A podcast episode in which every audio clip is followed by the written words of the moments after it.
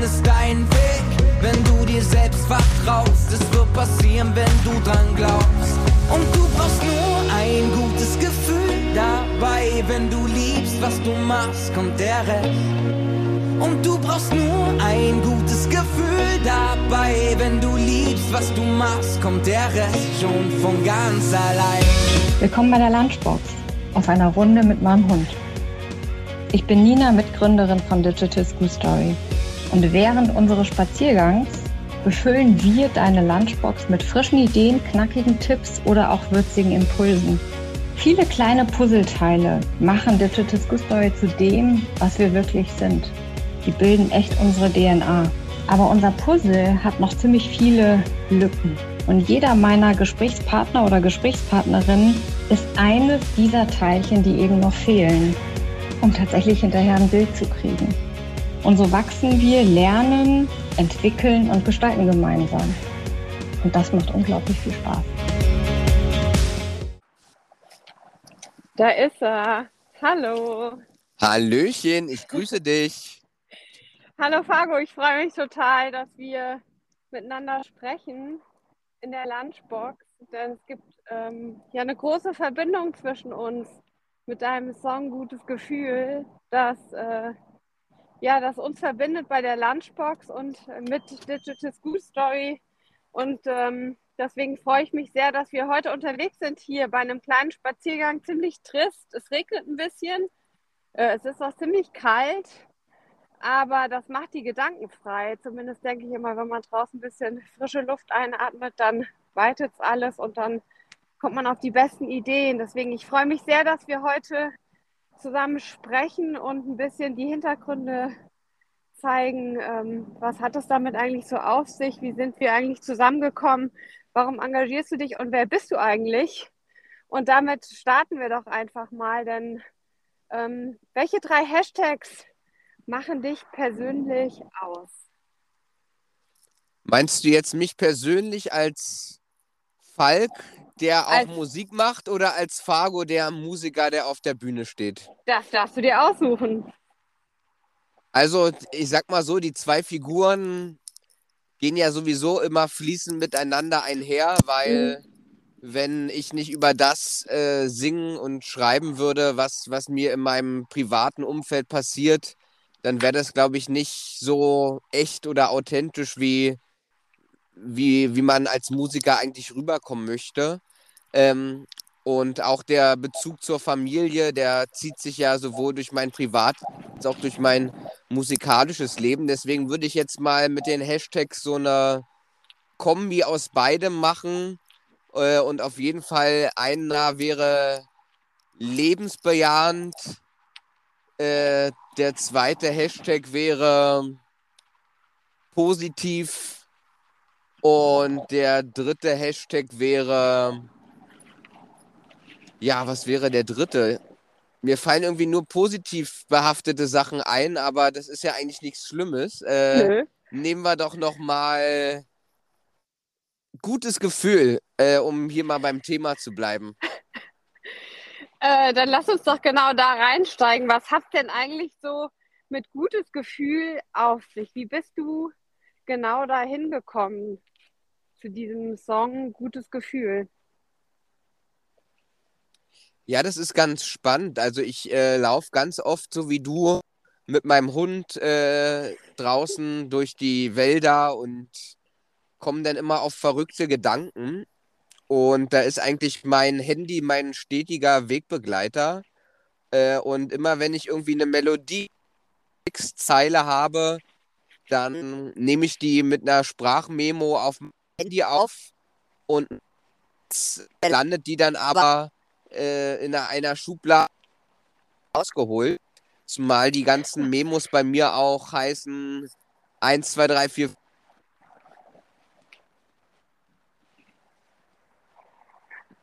Bin ich eigentlich nicht davon ausgegangen, dass diese Memo irgendwann mal das Licht der Welt erblickt, aber tatsächlich war es dann so, dass ich äh, im Studio war und war mal so ein Tag, wo man nicht jetzt unbedingt von alleine auf eine coole Idee gekommen ist, und äh, man hat so ein bisschen hin und her überlegt und dann dachte ich, ach komm, jetzt gucke ich doch mal in meine alten Sprachmemos rein und da mhm. war dann tatsächlich diese Skizze dabei, wo der jetzige Chorus in Ansätzen zumindest schon mal zu hören war. Und da meinten dann meine Musikerkollegen, ey, das ist doch was, da können wir doch irgendwie dran anknüpfen. Und das war dann sozusagen der Startgeber für, für den Song. Und aber natürlich noch relativ offen. Also mit gutes Gefühl kann ja natürlich ganz viel gemeint sein. Und äh, die Strophen und so der wirkliche Kern des Songs ist dann tatsächlich erst in der Session entstanden. Hm, kannst du uns da auch noch mal so ein bisschen Einblick äh, geben in so eine Arbeit, äh, die dann da wirklich dahinter steckt? Also wie lange braucht man dann dafür, dass so ein Song am Ende ein Song wird, den man nach außen gibt und der dann live geht? Also man kann auf jeden Fall sagen, dass man dass man es gut hinkriegt, einen Song an einem Tag zu schreiben. Also mit einem Text, mit einem halbwegs hörbaren Playback dazu, äh, einfach eine, eine, eine Skizze zu haben von einem Song, den man auch schon rumschicken kann, wo auch Leute schon eine Idee davon kriegen, in welche Richtung geht der. Und von diesen einen Tages-Demo-Songs habe ich eine ganze Menge auf meinem Rechner und quasi in meiner eigenen, in, in meinem eigenen Archiv. Ähm, und dann geht es irgendwann daran zu sagen, okay, diese Skizze soll jetzt wirklich ein Song werden. Und dann gehen da bestimmt noch mal in Summe drei bis sieben Tage ins Land, wo man dann wirklich Feinheiten checkt, die Stimmen noch mal neu aufnimmt, ganz viel im Nachgang bearbeitet und zusammenmischt, presst und so weiter.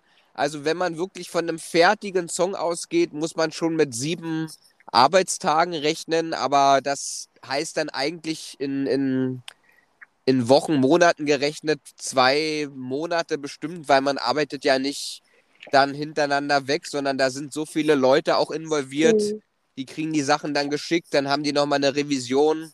Also wenn man wirklich so einen Song dann angeht und sagt, der soll jetzt marktreif werden, sage ich jetzt mal salopp, dann muss man da immer schon mit ein bis zwei Monaten rechnen, bis der fertig ist. Und wenn man den dann hochlädt bei Systemen wie Spotify oder ähnlichem, dann dauert es da auch noch mal einen guten Monat, bis die dann dort auch verfügbar sind. Also, dass man mal eben schnell einen Song schreibt und den eigentlich einen Tag später raushaut, das äh, funktioniert eigentlich kaum. Ähm, ich würde da äh, gerne noch ein bisschen mit drauf rumdenken, denn ähm, den kann ja jeder anhören. Gutes Gefühl findet man. Ähm, kann man auch hier bei der Lunchbox, wenn man unser Gespräch hört, hat man da ja ein bisschen reingehört. Und es hat ja äh, was zu tun mit äh, dem, was man macht, dass man das äh, lieben soll. Ja. Wie bist du da hingekommen, dass du quasi sowas in einen Song gepackt hast? Was hat dich da beschäftigt? Ja, also Fargo an sich macht immer Musik, die irgendwie eine Art von Mutmacher oder Hoffnungsschimmer, ähm, Self-Empowerment, so eine Sachen sind mir als, als Musiker einfach extrem wichtig, weil ich habe mir natürlich als Genre oder als Stilmittel für meine Musik den Rap ausgesucht. Und was mhm. jemand, der jetzt kein klassischer Hip-Hop oder Rap-Hörer ist, mit Rap verbindet, ist überhaupt nicht das, was ich in meiner ja. Jugend zum Beispiel mit, mit Berührungspunkte mit Hip-Hop hatte. Das mhm. heißt Gangster-Rap oder auch ja, frauenverachtend, menschenverachtende Musik äh, oder Texte vor allen Dingen. Das ist nichts, womit ich Hip-Hop oder Rap-Musik verbinde. Und nur weil es jetzt gerade sehr stark medial oder auch bei, bei Streaming-Anbietern präsent ist, was mir immer wichtig zu zeigen, Rap kann auch viel mehr, hat auch eine andere Seite. Mhm. Und äh, ja, ich habe selber auch Kinder, die will ich natürlich auch fürs Leben stark machen und den will ich, äh, dass, dass sie in ihrem Leben einfach werden können, was sie wollen. Zumindest äh, wenn sie, wenn sie da genug Lebensenergie oder, oder auch Liebe reinstecken. Und ähm, das war so ein, so ein Thema, wo ich dachte, ja, damit kann man wirklich Leuten mehr mit auf den Weg geben, als jetzt einen coolen Song, den sie vielleicht nebenbei mal im Radio hören, sondern wo sich vielleicht jeder ein kleines Stück von für sein eigenes Leben abschneiden kann und sich vielleicht denkt, ey Mensch, ich mache jetzt irgendwas, was ist vielleicht gar nicht so on vogue oder da gibt es vielleicht gar nicht so viele Chancen, damit irgendwann mal mhm. was zu reißen oder so. Aber selbst da gibt es immer Chancen und äh, bei der Musik ist es ähnlich. Viele wollen Musiker werden und die wenigsten machen es dann am Ende beruflich. Äh, aber die Leute, die es hobbymäßig machen, sind meistens mit ihrem Hobby viel ausgefüllter als jemand, der das dann äh, beruflich macht. Also von daher, man kann sich auch selbst verwirklichen oder seinem Traum folgen und den auch wahr machen, ohne dass da jetzt am Ende draufsteht, das ist jetzt mein Hauptberuf.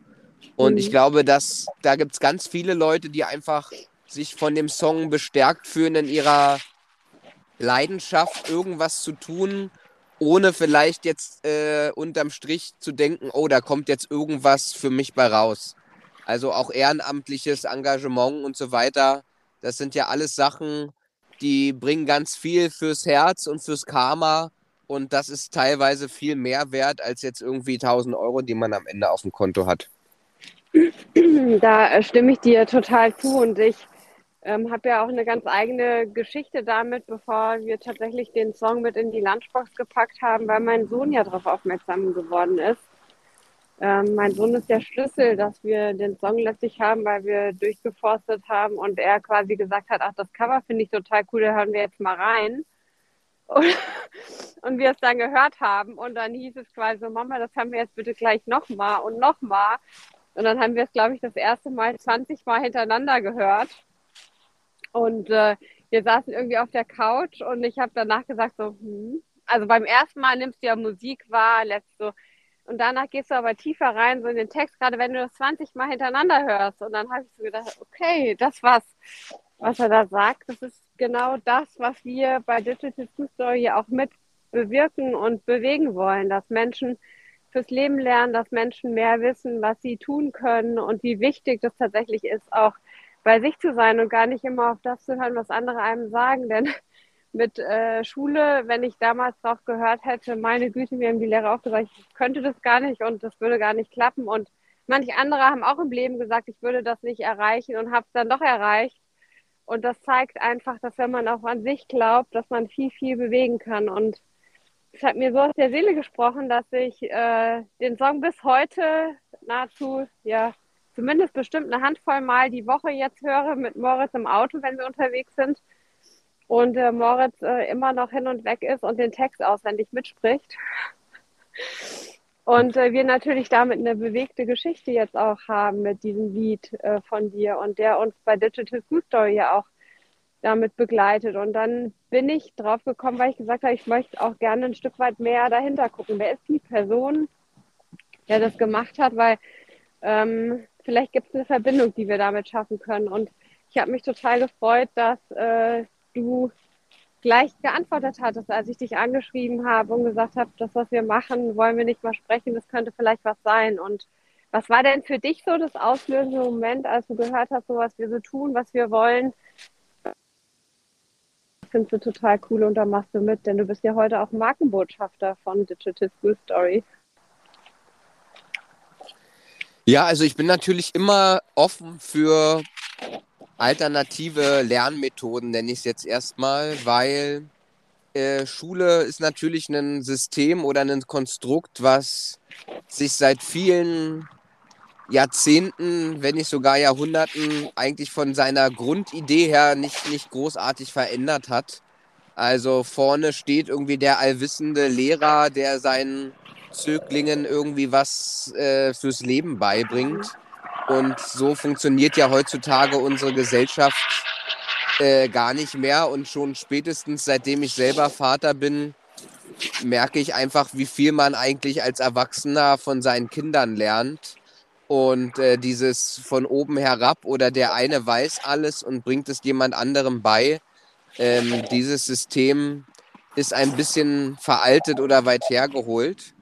Und äh, gleichzeitig habe ich natürlich äh, durch meine Tätigkeit als Musiker äh, auch schon ganz viel mit Jugendlichen zusammengearbeitet und äh, die Musik quasi als Medium genutzt, um Lerninhalte oder auch Wissen zu vermitteln oder einfach auch nur ein ja, Gruppengefühl zu stärken.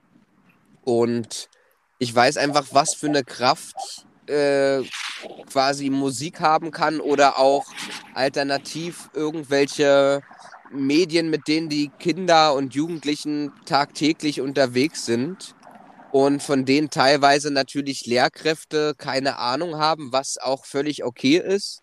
Dafür gibt es Leute, die sind auf dem Bereich Experten und da eine Verknüpfung herzustellen zwischen Expertentum und halt Leuten, die äh, in der Schule arbeiten und durchaus dort auch viele Sachen ja bewegen können und äh, ja auch gibt ja auch sau viele empathische Lehrer mhm. oder moderne LehrerInnen, die dort wirklich tolle Arbeit an der Schule leisten.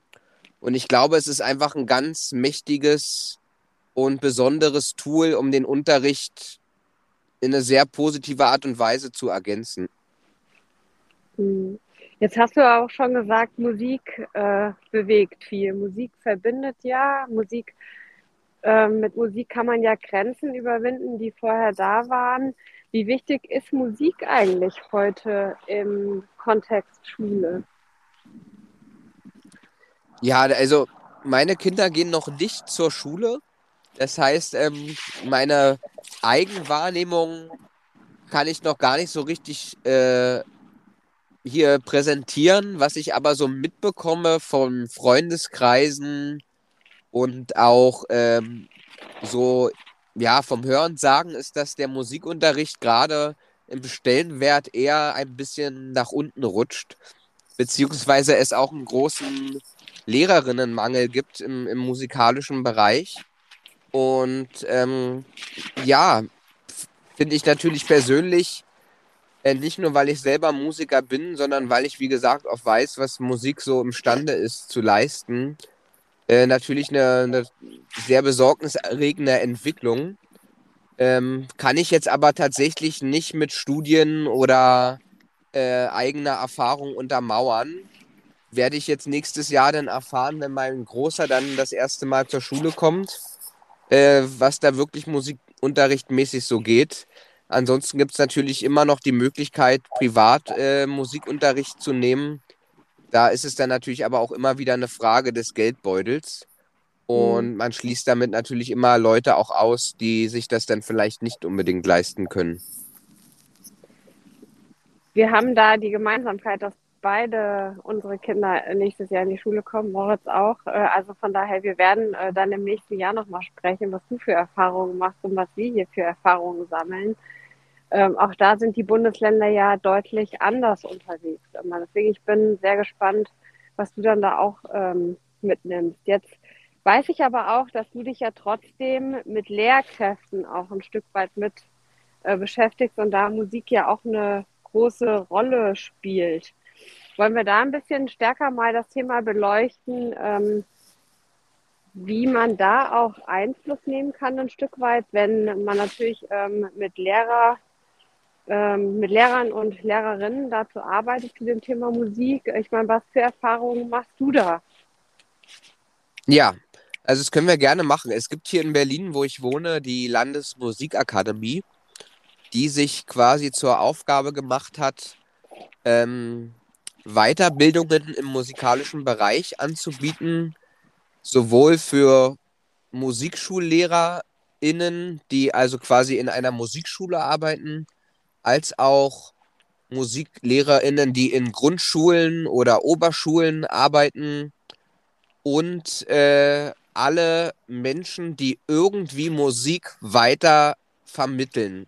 Das mhm. heißt, wir sind jetzt keine Musikschule, äh, wo wir Kindern Instrumente beibringen, sondern den Leuten, die dann wiederum Kindern Instrumente oder Musikunterricht etc. beibringen, die kommen in die Landesmusikakademie und können dort Schulungen machen oder Seminare.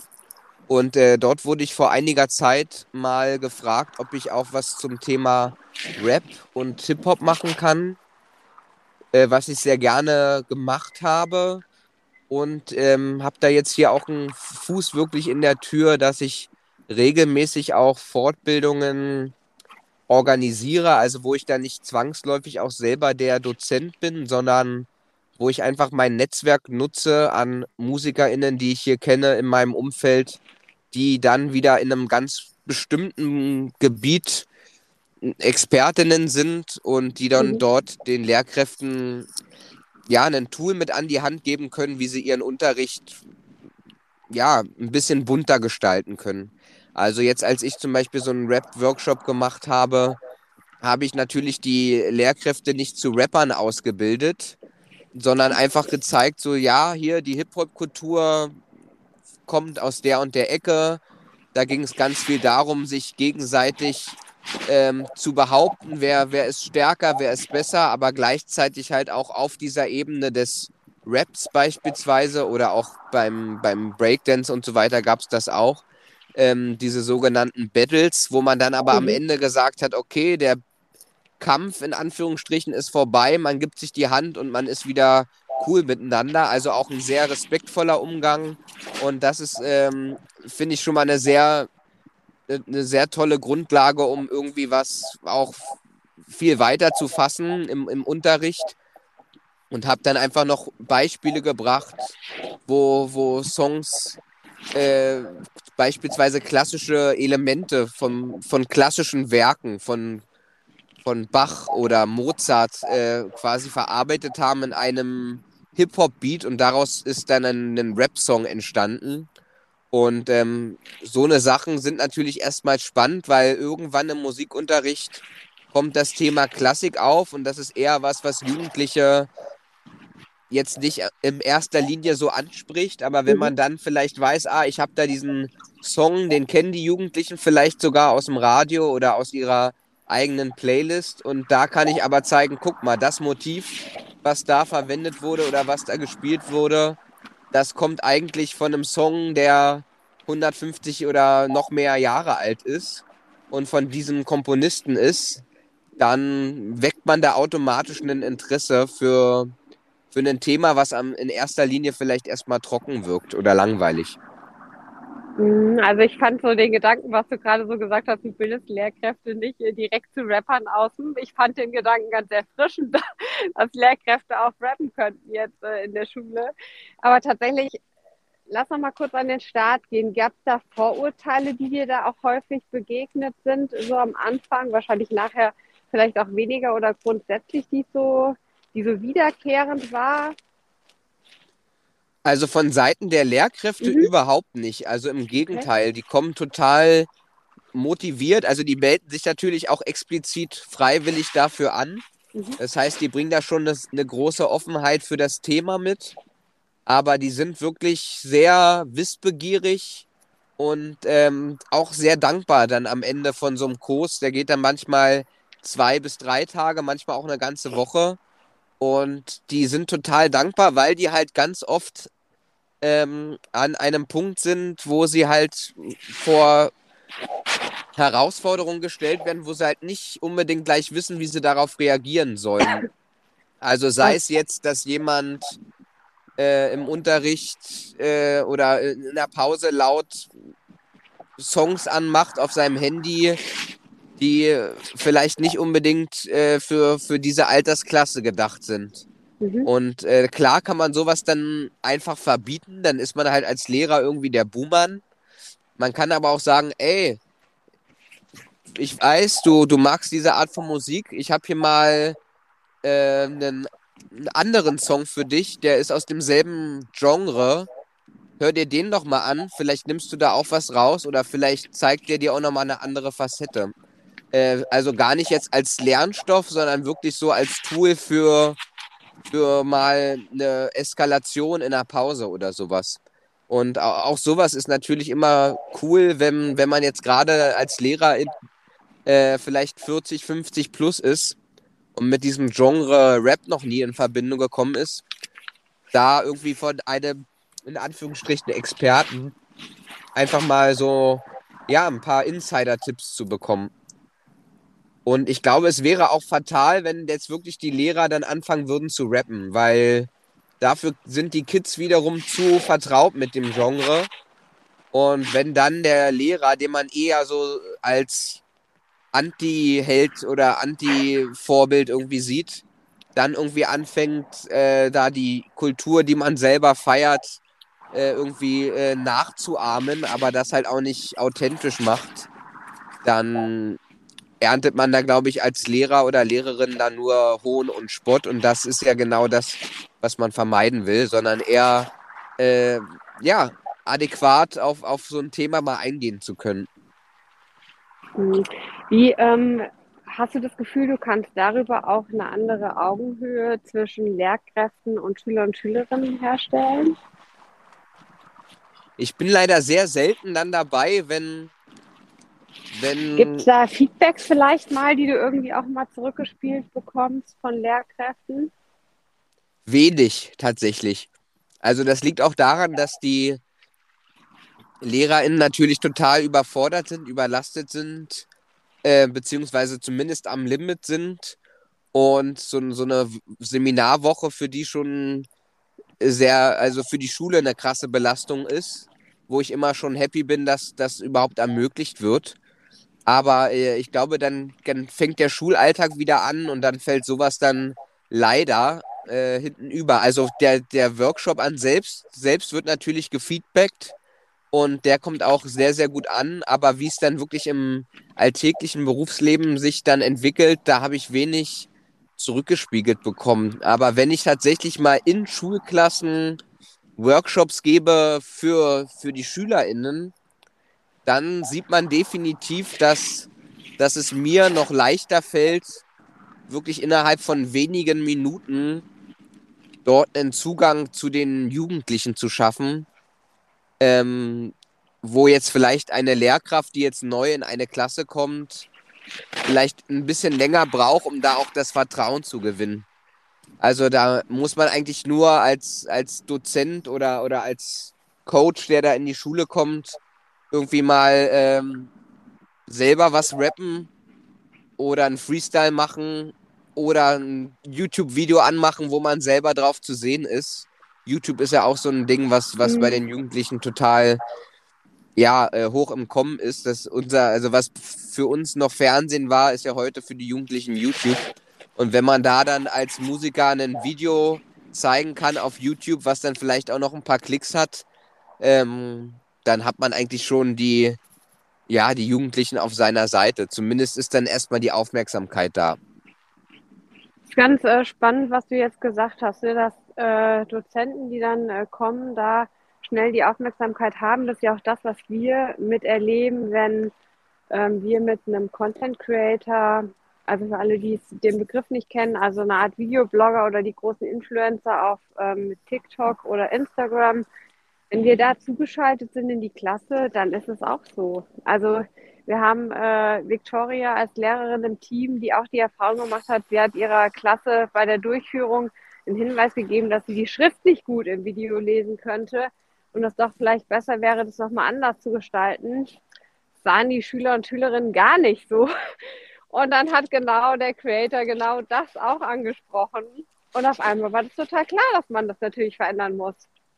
Da ja. sieht man schon, welche, welche Wirkung Menschen entfalten können.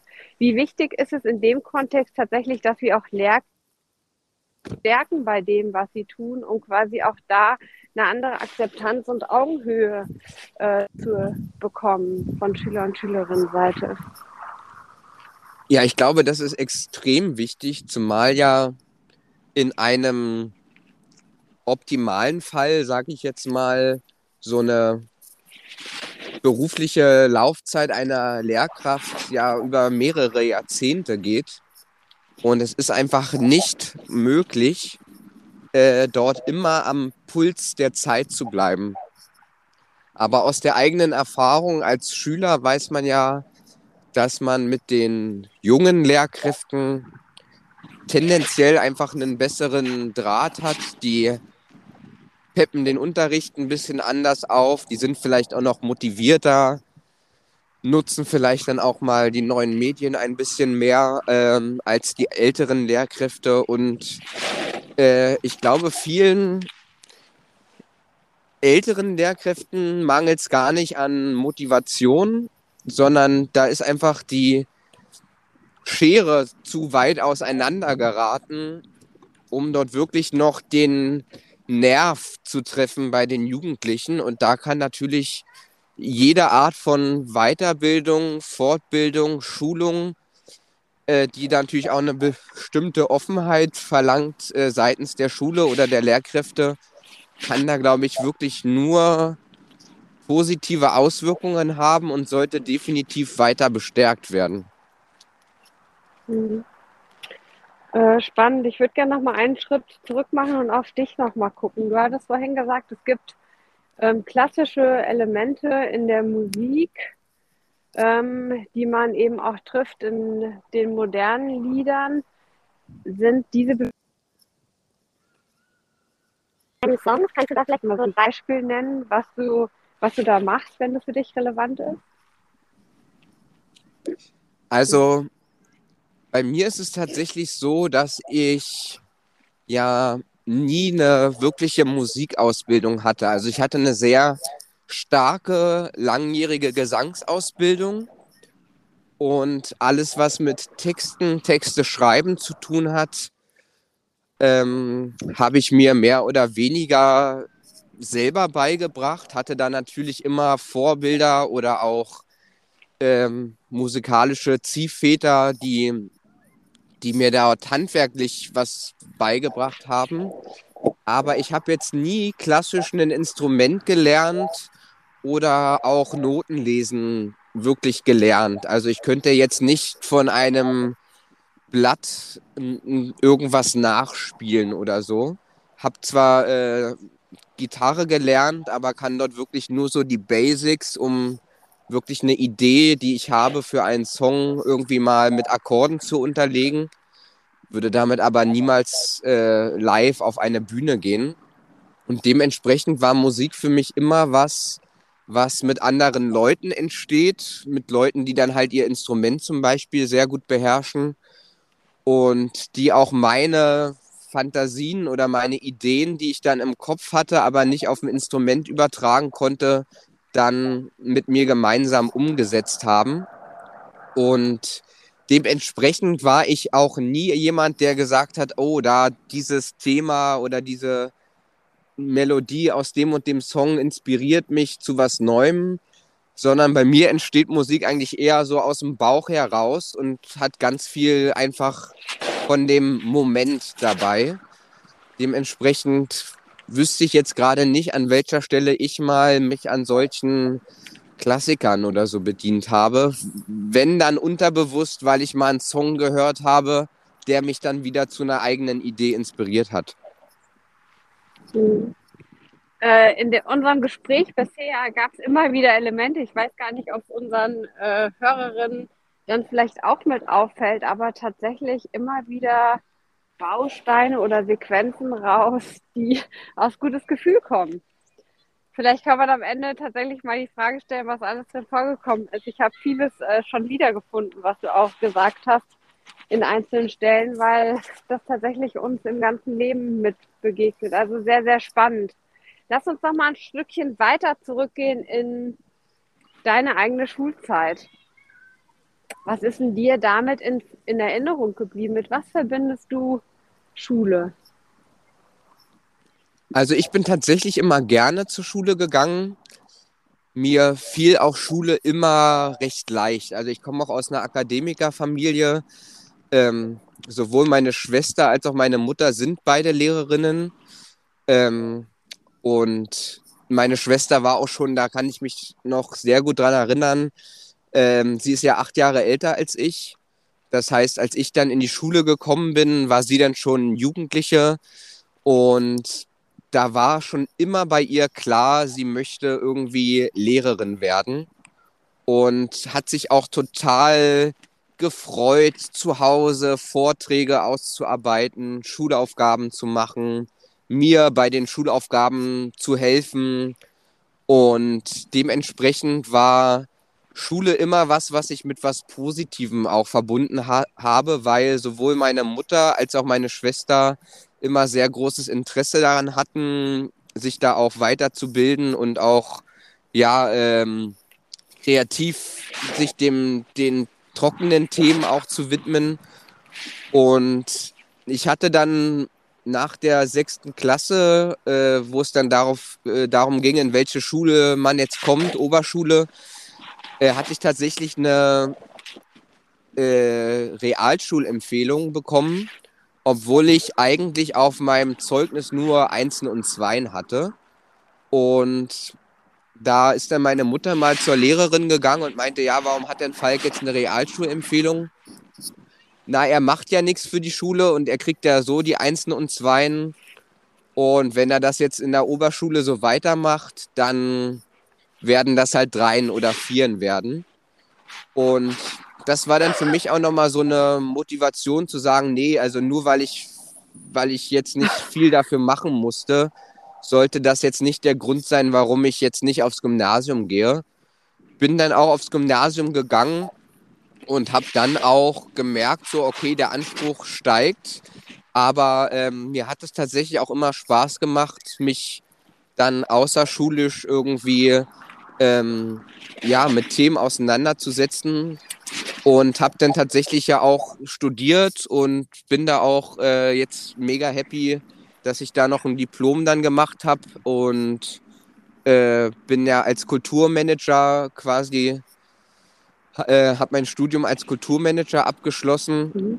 und bin da total froh, dass ich quasi diesen auch wenn ich jetzt Musiker geworden bin, was ich ja auch schon mit sechs oder sieben Jahren wusste, dass ich das werden will, einfach total froh, auch diesen akademischen Background zu haben und auch so ein bisschen dieses Rettungsseil, wenn es doch irgendwann mal eng wird. Und ich glaube, das hat mir immer sehr viel gebracht und tatsächlich die Phasen, also ich habe ja schon wirklich als Kind ganz viel auch ähm, Musik gemacht und war auch in und Ensembles unterwegs, die teilweise mehrere Wochen am Stück auf Tour waren, wo ich mir dann äh, Schulbefreiungen holen musste. Ich habe auch in einem Musical mitgespielt, wo ich teilweise viermal die Woche äh, einfach zu proben musste äh, nach der Schule. Und das waren eigentlich immer die Phasen, wo ich eigentlich wenig Zeit hatte, ähm, für die Schule zu lernen, wo ich mhm. am besten war, weil ich halt einfach dieses Hobby hatte. Zu der Zeit war es ja noch ein Hobby, ähm, was mich so motiviert hat, okay, äh, ich will das unbedingt machen, deswegen muss ich jetzt auch in der Schule gut sein. Und das war für mich natürlich immer ein sehr toller Ansporn, dort auch wirklich äh, dran zu bleiben, weil ich genau wusste, okay, Schulbefreiung ähm, kriege ich halt nicht mehr, wenn ich da äh, in der Schule irgendwie zu stark nachlasse oder meine mhm. Noten nicht mehr entsprechend sind. Also das war dann natürlich auch ein großes Glück, dass ich da ein Hobby hatte, was äh, mich so ausgefüllt hat, dass ich wusste, okay, wenn ich das jetzt weitermachen möchte, dann müssen halt die Leistungen auch entsprechend stimmen. Äh, bei mir macht es Ratter, Ratter. Ich habe ganz viele Fragen und ich würde mit der ersten anfangen. Ähm, was hatten das damals? Also du hast ja gesagt, du wolltest es nicht, dass man dir das, dass du deswegen nicht aufs Gymnasium gehen kannst, weil dir Lernen leicht fällt. Hat das innen drin trotzdem auch was ausgelöst bei dir, dass da eine Lehrerin sowas zu dir gesagt hat oder zu deiner Mutter gesagt hat? Das letzte musst du jetzt nochmal wiederholen. Das ich Ob das so ein bisschen Unverständnis war, was, äh, was du entwickelt hast, als du das gehört hast, dass eine Lehrkraft dir quasi nicht sagt, du kannst ähm, aufs Gymnasium gehen, weil wenn du, weil du zu wenig lernst. Ja, also ich habe halt, mir sind die Sachen halt immer in, in, in den Schoß gefallen, sozusagen, weil es mir irgendwie leicht, leicht mhm. fiel. Ähm, was aber nicht äh, zwangsweise bedeutet hat, dass ich da keine Lust zu hatte, mich damit mehr auseinanderzusetzen. Das kennt man ja von, von sich selber. Ja. Ja, deswegen ähm, war nur mein Gedanke gerade jetzt, äh, Puh, also ich hätte es mega schlecht gefunden, wenn irgendwie eine Lehrkraft einfach sowas zu mir sagt. Und es gibt ja viele Vorurteile, ne? Also hast du auch eine Mutter gehabt, die dann quasi da in die Schule gegangen ist. Aber allein so zu hören, nur weil du gute Noten hast, wenig machst, deswegen kriegst du dafür nicht den Hinweis, aufs Gummi zu gehen. Das ist ja schon was, wo man sagt, wie verrückt ist es eigentlich, diese Welt? Anstatt zu sagen, na, jemand, dem es leicht fällt, natürlich äh, kriegt er die Bestätigung, mm. dass er aufs Gummi gehen kann. Also nur als Denkansatz. Ähm, also mich hat es ja? mich hat's damals auf jeden Fall als Kind nicht, nicht so doll gestört. Weil es war ja auch nie so, dass diese Empfehlung jetzt wirklich verhindert hätte, dass ich jetzt aufs Gymnasium gehe. Ich glaube, wäre das jetzt wirklich was Ultimatives gewesen, dann hätte meine Mutter dort auf jeden Fall auch Kampfgeist bewiesen, sage ich jetzt mal. Aber äh, diese Empfehlung hatte ja auf die Schulwahl jetzt nicht wirklich einen Einfluss. Mhm. Aber klar, äh, es gibt bestimmt auch Kinder, die dann denken, okay, dann gehe ich halt aufs, auf die Realschule, äh, wenn das die Empfehlung ist. Oder auch Eltern, die sich jetzt vielleicht nicht so ja, äh, intensiv mit ihren Kindern auseinandersetzen, was Schule angeht, die verlassen sich dann so auf so eine Empfehlung. Ähm, ich glaube aber, dass diese Empfehlung auch so ausgefallen ist damals, weil meinen Lehrerinnen auch klar war, dass, dass das dann zu Hause zu einer Diskussion führt, die dann vielleicht auch so endet, wie sie dann geendet ist, dass man sich dann trotzdem bewusst dafür entscheidet, äh, einen höheren Schultyp sich trotzdem auszusuchen. War es eigentlich für dich mal ein Thema, äh, selber auch Lehrer zu werden? Nee, tatsächlich gar nicht. Also äh, ich habe einen großen Respekt vor jeder Lehrkraft, die sich wirklich jeden Tag mit äh, einer Horde Schüler auseinandersetzt. Mir machen solche Workshops extrem Spaß, aber auch gerade, weil ich weiß, okay, da bin ich nach einer Woche wieder äh, woanders mhm. oder äh, kann wieder meine Musik machen. Und ich könnte mir auch zurzeit wirklich nicht vorstellen, Musik nebenberuflich zu machen, und ähm, wirklich 40 Stunden in irgendeinem Job zu arbeiten, das ist natürlich mhm. ein großes Privileg. Und das ist mir auch total bewusst, dass ich da selbstständig mein Leben gestalten kann und trotzdem davon leben kann. Ähm, diesen, dieses Privileg, äh, das, das darf man auf, auf keinen Fall als Selbstverständlichkeit ansehen. Und gerade Leute, die gutes Gefühl zum Beispiel toll finden, sind ja auch gerade die Leute, die halt 40 Stunden irgendwas machen und sich dann diesen Song auch zu Herzen nehmen und zu sagen, ja, und trotzdem gehe ich jetzt noch nachmittags irgendwo hin und mache was, was mir, was mir Freude bereitet. Und äh, ich glaube, da, das ist so ein Punkt, solche Songs zu schreiben, ein Punkt sozusagen der Gesellschaft oder ja, einem abstrakten äh, Über-Ich sozusagen zurückzugeben. Diese Dankbarkeit dafür, dass ich halt die Chance habe, wirklich von meinem absoluten Herzenswunsch, Musiker zu werden, auch leben zu können. Also das sehe ich dann auch so ein bisschen als, ja, äh, Chance, was zurückzugeben von dieser Dankbarkeit, dass ich das wirklich auch machen kann, weil ohne die Leute, die solche Songs dann hören und auch weitertragen, könnte ich natürlich auch nicht das machen, was ich jetzt mache. Mhm. Also ich äh, finde es toll, weil das, äh, was du vielleicht auch nochmal äh, mit einem Blick rein mitgeben kannst, äh, unseren Hörern und Hörerinnen, ist doch, ähm, wie wichtig Menschen mehr das tun, was sie wirklich begeistert ich glaube, jeder Mensch braucht Bestätigung ähm, für, für das, was er tut. Und die wenigsten oder wenig oder leider bekommen wenig Leute ähm, diese Bestätigung in ihrem Beruf.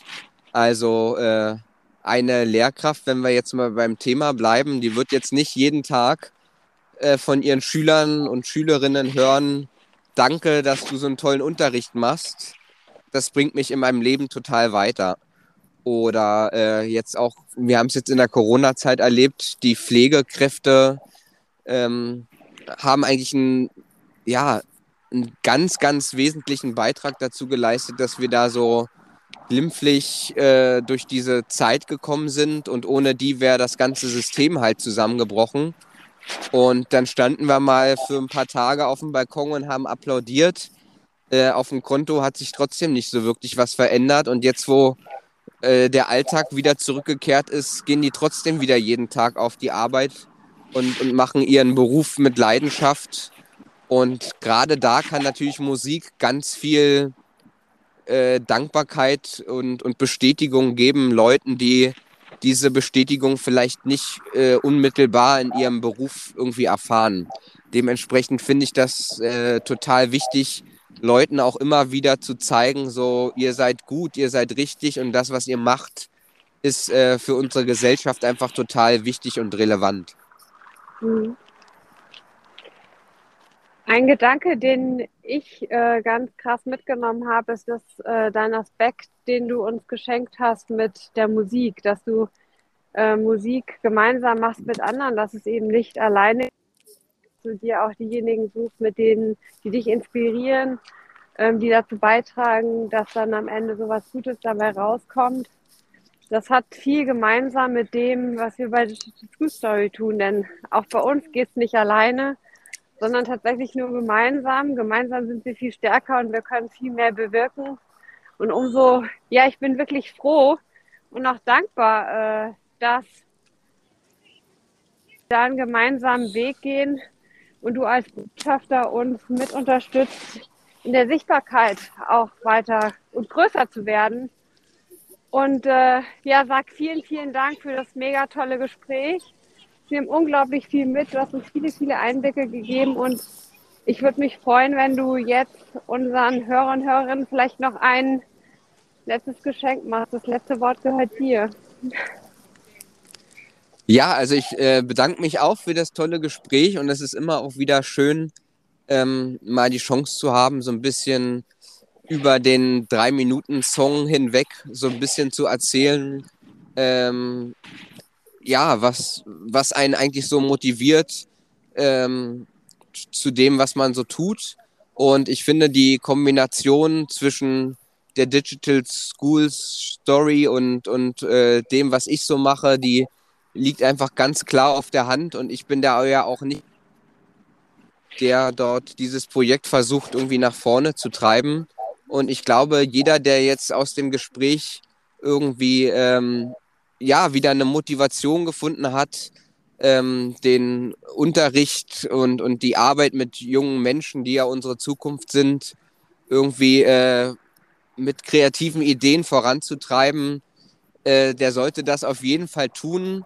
Und ich glaube, wir haben schon ganz viele Beispiele heute genannt und äh, auch in den letzten Podcasts gehört, dass das auch wirklich zu einem tollen Ergebnis führen kann.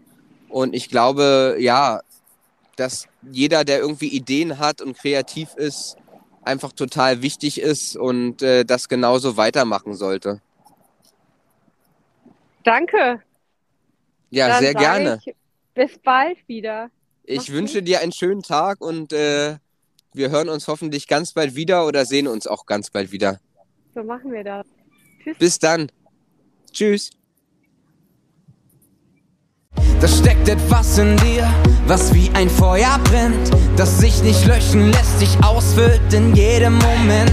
Ob du am Limit lebst, immer aufs Ganze gehst oder dich am Wurzeln fühlst, wenn du nicht erste Reihe stehst. Du findest deinen Weg, wenn du dir selbst vertraust. Es wird passieren, wenn du dran glaubst. Und du brauchst nur ein gutes Gefühl dabei. Wenn du liebst, was du machst, kommt der Rest. Und du brauchst nur ein gutes Gefühl dabei. Wenn du liebst, was du machst, kommt der Rest schon von ganz allein. Das war die Lunchbox auf einer Runde mit meinem Hund. Viele kleine Puzzleteile machen Digital School Story zu dem, was wir sind. Sie bilden unsere DNA. Doch unser Puzzle hat noch ziemlich viele Lücken und jeder meiner Gesprächspartner oder Gesprächspartnerin ist eines dieser Teilchen, die noch fehlen, um tatsächlich hinterher ein Bild zu kriegen. Wenn du jemanden kennst, der zu unserem Podcast passt oder mit dem ich unbedingt sprechen sollte, dann schreib mir eine Mail an lunchbox at digitalschoolstory.de. Bis zum nächsten Mal.